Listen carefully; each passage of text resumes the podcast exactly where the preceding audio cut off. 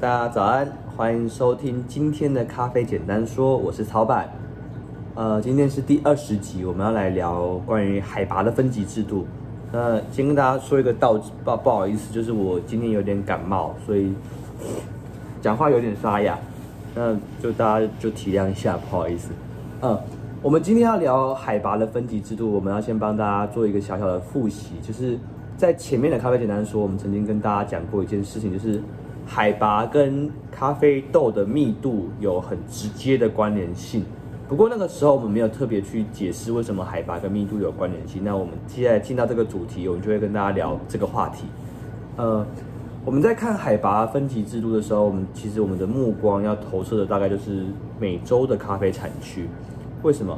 因为大部分的美国啊、呃，美洲咖啡产区基本上都是用海拔去作为分级制度。那有没有例外？有，呃，像巴西跟哥伦比亚还有其他的分级制度。那我们之后会再跟大家用其他的级数帮大家介绍。回到美洲的产区啊，其实百分之九十以上的美洲产区都是用海拔分级制度。那中美呃。非洲跟亚洲的产区，基本上你很少听到他们会使用卡海拔的分级制度，一般都是用瑕疵分级或者是呃动物大小分级。我们之前介绍过，OK。那我们来讲讲海拔这件事情呢。海拔为什么会变成一个分级的标准呢？我们要先来看，我们先把世界地图翻开来，你去看一下美洲国家的风土条件，你会看到整个世界地图里面赤道在中间嘛，对不对？一般的海地图都是赤道在中间，那你会发现。美洲产区非常多的产产地，它其实离赤道非常的近。那你如果用等高线的图去看的时候，你会发现美洲的产区它有非常多的地方，它是有高山穿过的，就是像瓜地马拉、巴拿马、哥斯达黎加，它都有一些高山穿过。而且很多的国家，它其实它 会同时间去接壤两地球上的两大洋，因为你看中美洲不是一个狭长型的样子嘛，对不对？那它的这这一边是大西洋，另外一侧是太平洋，所以它同时间会接触到两个很大的海洋的湿气进到他们的的土地。这边我们要跟大家分享一个我自己学咖啡的小秘诀，就是你在喝产地、喝单品咖啡、喝不同的产区的时候，你其实你不要只是去凭空想象，因为我们大部分人在喝像哥斯达黎加的咖啡豆的时候，我们其实就就会去想到，就意识到。哥斯达黎加它是一个国家的名字，但是我们不会想太多。但是其实你在喝咖啡的时候，你不能只是去死记 每一个产地还有什么样的风味，你应该要去想的是它的地理条件跟它的地缘关系是什么样的状态，就是它旁边是什么样的国家，旁边是什么样的山，其实你可以去认识一下。因为呃，我们我们不能就是把咖啡就是用死记的方式去认识，因为你看大部分人记耶加雪菲都是记哦，看耶加雪菲有花香，耶加雪菲有花香，对不对？但是如果今天耶加雪菲它的伊索比亚它的气候条件改变了，或者是它当地推出一个新的加工方式的时候，它其实风味可能就会不一样。所以说我们要推广的一个概念就是说，咖啡产业啊，它其实是一种跟大自然一起工作的行业。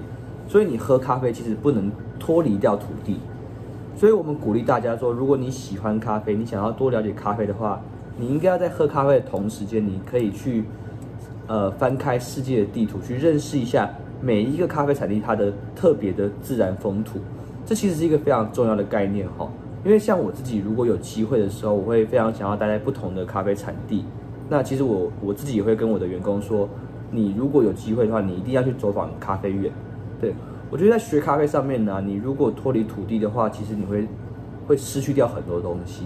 因为你应该要有机会的话，你就要去呼吸那些咖啡他们呼吸过的空气。或者去感觉他们那些咖啡感受到的阳光，你要把自己放进整个咖啡的那个时空的脉络里面。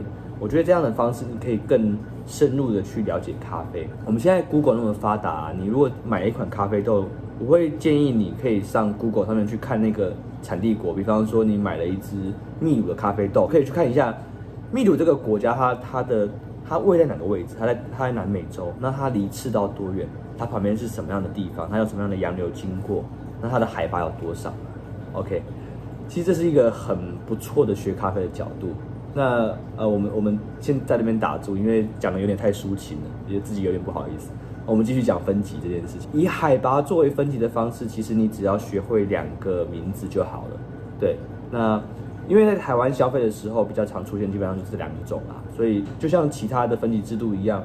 低于这两个等级的分的咖啡，不太会有机会外销到其他的国家或出口到其他的国家去。在海拔的分级里面，最顶级的咖啡都叫做 SHB，有些地方会称为 SHG。SHB 的意思是什么？SHB 的意思就是呃 Strictly Hard Bean 的简写。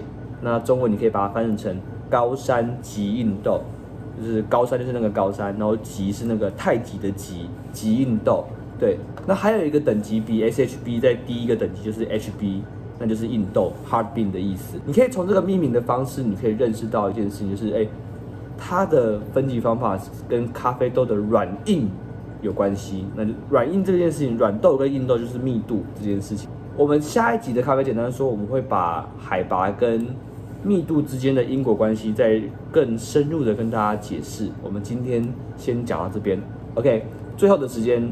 就是广告时间，咖啡简单说，这档节目是我二零二零的一个挑战，就是我们三百六十五天每天会录一则语音，让大家用听的方式更认识咖啡。早上七点，你可以在明朝的 Line 上面听到首播；晚上七点，我们会上架在我们的 Y 呃 YouTube 跟我们的 IGTV 上面去。所以，如果你喜欢这个节目的话，请不要吝啬帮我们多多宣传支持。咖啡简单说，祝福大家有美好的一天，拜拜。